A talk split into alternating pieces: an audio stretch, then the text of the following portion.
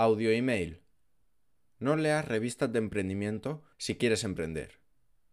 Para emprender no necesitas leer sobre emprendimiento. Podría ser contraproducente.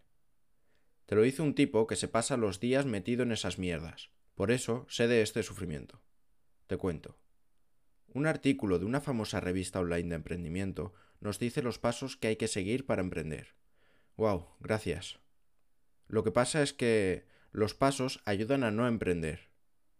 Estos son los pasos, casi ninguno necesario. Te voy a dar mi opinión a cada uno de ellos.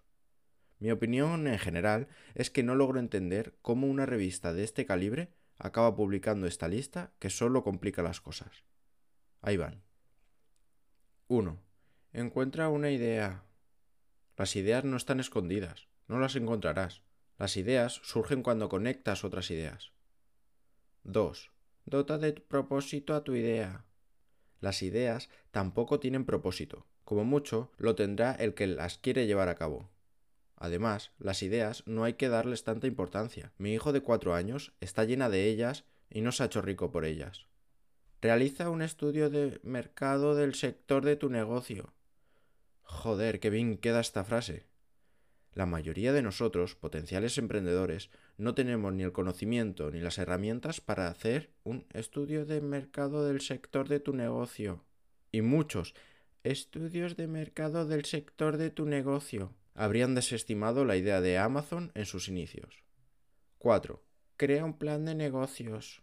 Aquí pueden tener razón. Hay que crear planes con pasos a seguir. Solo por el hecho de pensar en qué hacer y luego ejecutarlo, sabiendo que nunca en la vida se ha cumplido un plan a la perfección.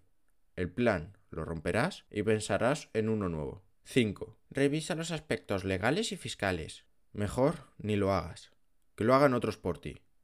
Paga a gente que sepa porque la mayoría de nosotros ni sabemos ni tenemos por qué aprender para montar una panadería online. 6. Busca socios. O no. Los socios sirven para complementarse y ser más fuertes, como también lo son las parejas y no todas son necesarias. 7. Busca inversores y prestamistas. O no, hay miles, o mejor dicho, millones de empresas que no han necesitado financiación para empezar y han logrado montar la empresa. La financiación es lastrar la empresa antes de empezar, y tener un peso extra cuando más nos cuesta avanzar no es la mejor opción. 8.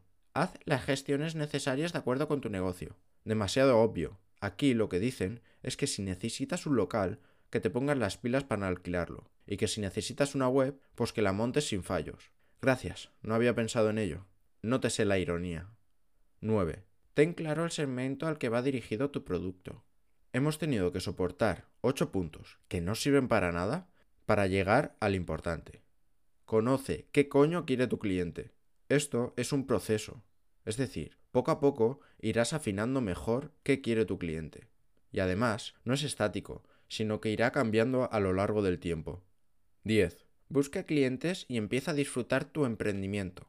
El último punto, en realidad, es el primer paso. Primero, porque si tienes que esperar a hacer todos los puntos anteriores para disfrutar, vas jodido.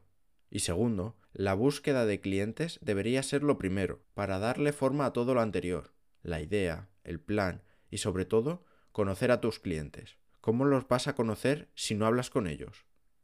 Buh. Respiro y sigo. Para emprender, no necesitas estos pasos, evidentemente. Es recomendable que tengas algunas aptitudes, saber hacer algo, y algo más. Estas tres son necesarias. Te cuento. Curiosidad. Curiosidad para investigar. Pasarte horas buscando, observando, preguntando, desaprendiendo. Segundo, hacer algo. Esta está siendo mi máxima, mi mantra, mi guía de vida, o como quieras llamarlo. El valor está en el hacer, en probar, en equivocarte, en aprender. Aquí es donde muchos fallan, y serás el 1% que sí lo hacen. Si haces cosas, pasan cosas. Y tercero, comunicar. Es tan importante o más que las anteriores si quieres conseguir emprender. Me he tirado años intentando emprender sin comunicar y no he conseguido un carajo. Llevo poco tiempo y dedicándole relativamente poco a comunicar y ya tengo resultados. Si te escondes, nadie preguntará por ti. Muéstrate a ti y lo que haces, y la gente sabrá lo que puedes llegar a hacer por ellos. Postdata. No quiero menospreciar la revista ni a la autora, porque no he leído todos los artículos que tienen. He leído este y hablo de este. El resto pueden ser iguales, peores o mejores, no lo sé. Os dejo la fuente, pero no la leáis. Aquí pongo un enlace de la fuente. Postdata 2. Si quieres emprender, te puedo echar una mano. Prometo no pasarte una lista con 10 pasos a seguir para emprender. Mándame un email y lo vemos. Postdata 3. Recuerdo que tenemos un canal de Telegram que lanzamos ideas para debatir.